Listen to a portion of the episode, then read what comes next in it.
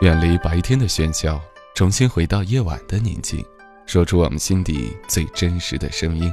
你好，这里是我帮你告白，我是建飞。在今天我们要听到的告白，是来自于我们的一位听友，他叫做宝少。我们的宝少是一位残障人士，可是，在生活中，他依旧是那么的充满活力，依旧是那么的热爱生活。他也一直在追寻着属于自己的爱情。终于，在网络上，他认识了一个女孩。经过现实中的见面之后，他们成为了男女朋友。这一切的一切，真的让人幸福的不要不要的，天旋地转，不知道东西南北了。而这种幸福，往往来的时候，也许会让每一个人，包括你我，都会觉得有些惶恐。因为这种幸福，我们太想拥有它，太想珍惜它的时候，往往会让我们心里觉得不那么踏实，因为我们总是在患得患失，而这种也是真爱的表现。但这种患得患失在感情中容易引起的，就是相互之间的争吵、不理解。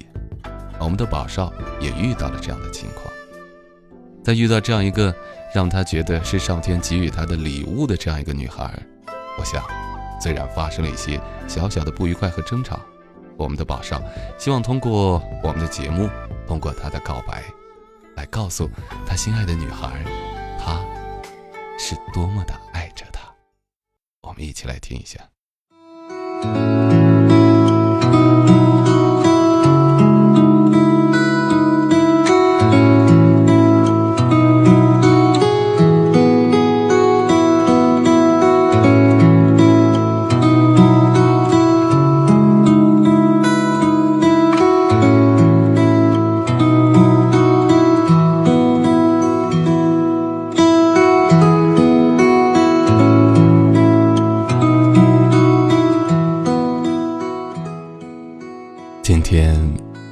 我们认识了三百六十五天，在一起五十四天。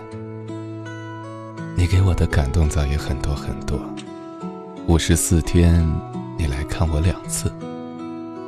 当你第一次来时，我见到你的那一刻，我就认定了，这个女孩值得我去爱。你对我的付出是真真实实存在的，我心里很满足。对于我这脑瘫的人来说，确实是上天眷顾我，让我活下来并遇到你，让你来到我的身旁。当你在 QQ 上说要跟我在一起的时候，我感觉就像一个梦。我努力的证实这个梦的真假，我反复的确定了好多次。确定我不是做梦之后，我就说：“如果你是认真的，就来看看现实中的我的情况。”我没有想到你答应了。你来的那天下着雨，我们隔了五六十米对望的时候，我很清晰的感觉到你很惊讶。我们一步步的靠近彼此。很紧张，很紧张，努力克制自己走路的样子。可是我再怎么克制他，他还是那么的难看。你见到我的妈妈后那一句“阿姨”，我紧张的心底终于松了一口气。吃饭的时候，我还是在克制，克制着让自己的动作没那么难看。当我们出门时，当你主动给我穿鞋子，我很不好意思。本该我照顾你，你却蹲下来照顾我，我很感动。当你主动吻我，我感觉这一切是那么的幸福。我想那个时候我已经爱上你了。当时我就想。我这辈子原来还可以有一次，次这样的恋爱。我以后一定要好好爱你，好好珍惜你。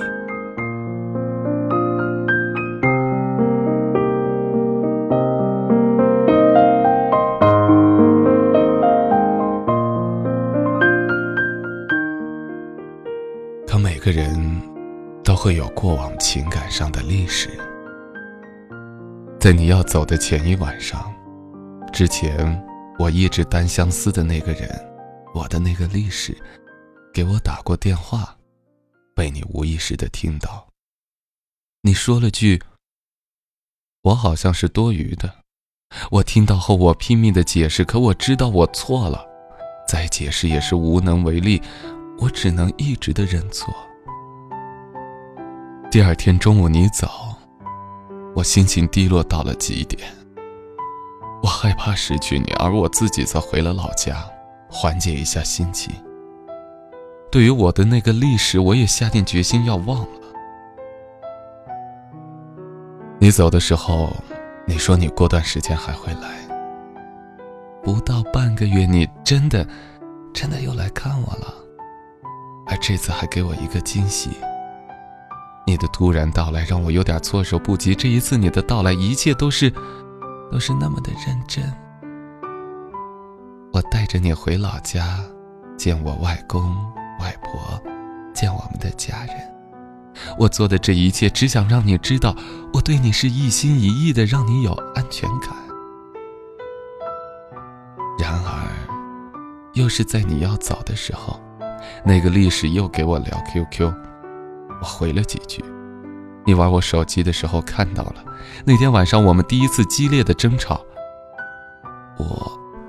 我说了好多我对你的不满，我承认我小心眼，可是让我毫不在乎别的男人给你打电话、聊微信、给你充话费、嘘寒问暖，那是不可能的。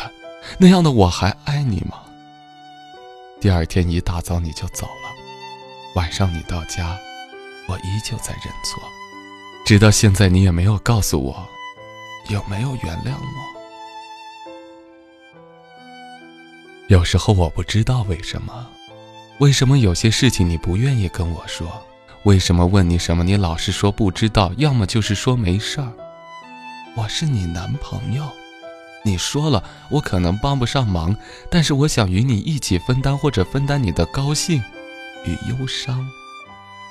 你突然的挂视频，你突然的不理我，都让我很茫然，因为我是那种那种脑瘫的残疾。我们在一起的时候，我只想好好爱你，给你一个家。你的坚定，很多时候我，我看不到，你也不愿意让我看到。你的心事也不愿意和我说，这一切的一切都让我很没安全感。是网恋，网恋靠的就是语言上给彼此安全感啊。你老是说我幼稚，可恋爱中的有几个不幼稚呢？我知道你和我在一起做出了多大的决心，我也拼命的让你感觉到我，我在乎你。我对待我们的感情是认真的，你没有感觉到吗？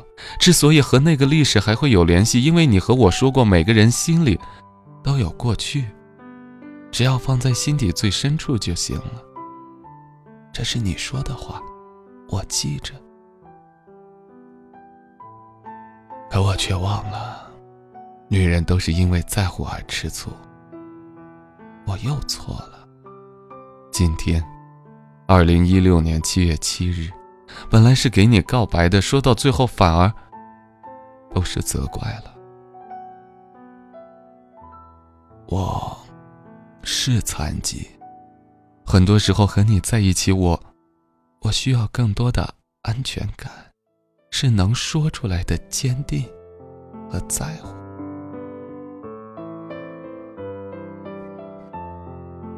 我爱你，想和你在一起一辈子。我现在心里满满的都是你。之前的历史我已经放在该放的地方了。我知道很多的时候我们面临的困难太多太多，所以以后你和我在一起也会忙碌很多很多。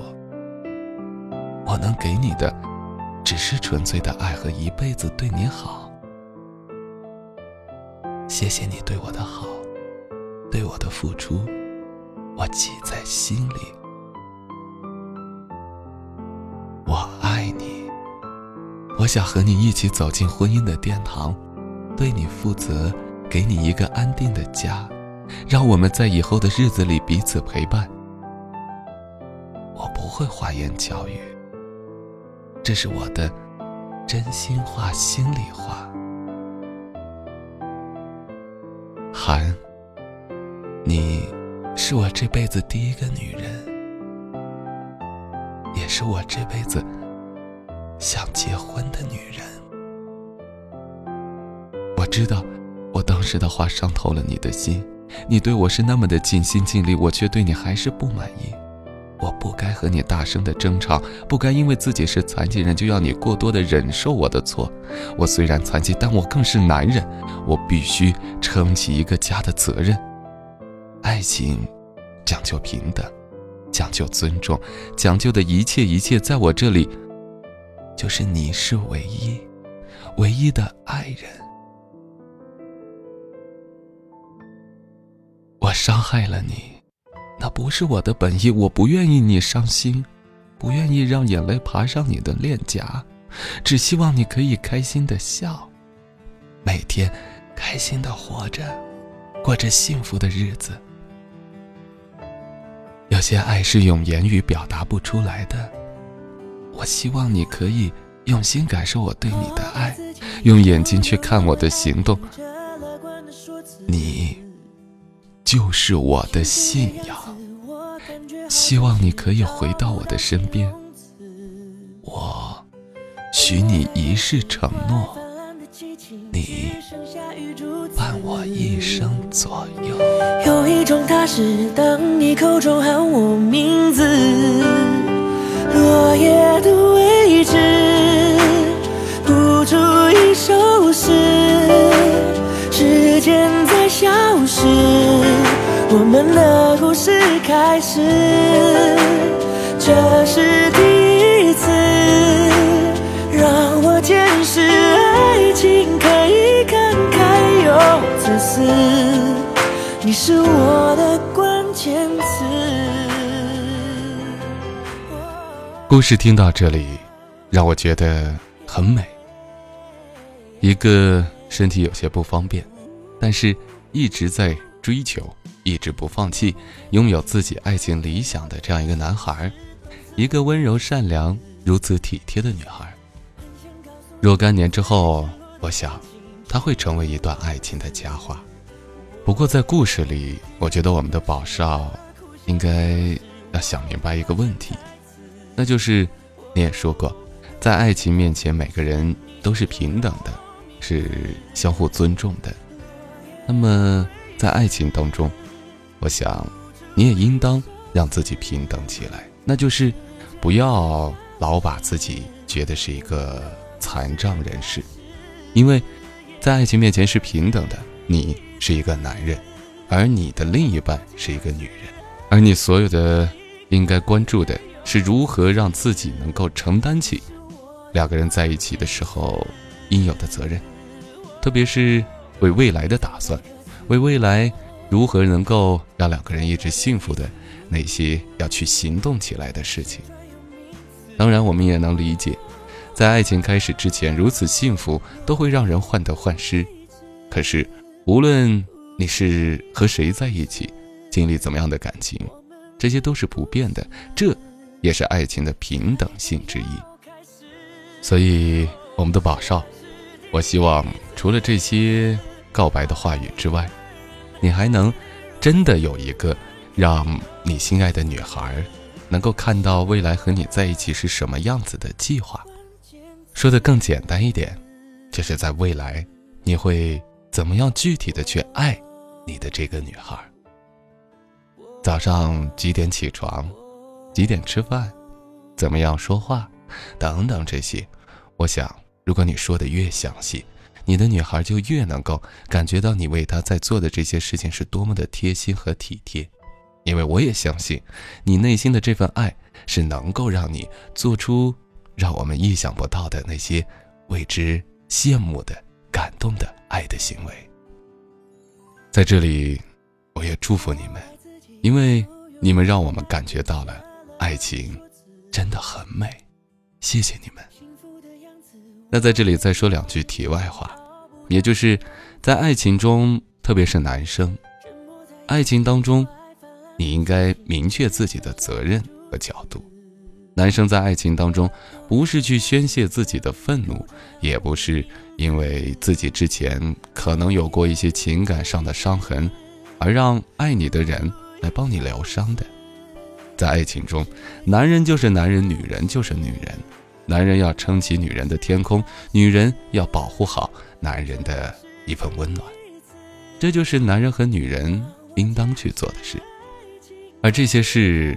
也许不一定要多么轰轰烈烈，更多的是来自于日常，来自于细小的那些生活的点滴。有时候最美的情话和情书，如果你换种方式，不一定是很美的词语，而是具体的像日程表那样的一种爱的细心。也许你可以说，每天早上七点，我一定要对你说一句我爱你；每天中午吃饭的时候，我一定要怎么怎么样。每天晚安睡觉之前，我一定要吻你，然后说我爱你，然后我们一起相拥入眠。很多人不知道怎么去爱，很多人不知道爱情应该做些什么。那我想，就从这些点滴开始做起，让生活中的每一件事情照常进行。只是在每一件事情照常进行的同时，你让它都会加上一种爱的感觉。甚至上个厕所，你也可以说一句：“亲爱的。”我爱你，我要去上厕所了。无所谓，我想一切的一切，让你感觉到无时无刻都会在爱情里一起在畅游。好了一点小小的经验，有机会的话我们再分享。那今天的节目就是这样，我们希望我们的宝少和他的女孩真的能够一起走下去，因为你们的爱太美了。那如果你也有故事想要和我们分享的话，就加我们的 QQ 听友群幺五五四零二八三，和我们的编辑来分享你的故事。我是剑飞，我们下期见。才正要开始，这是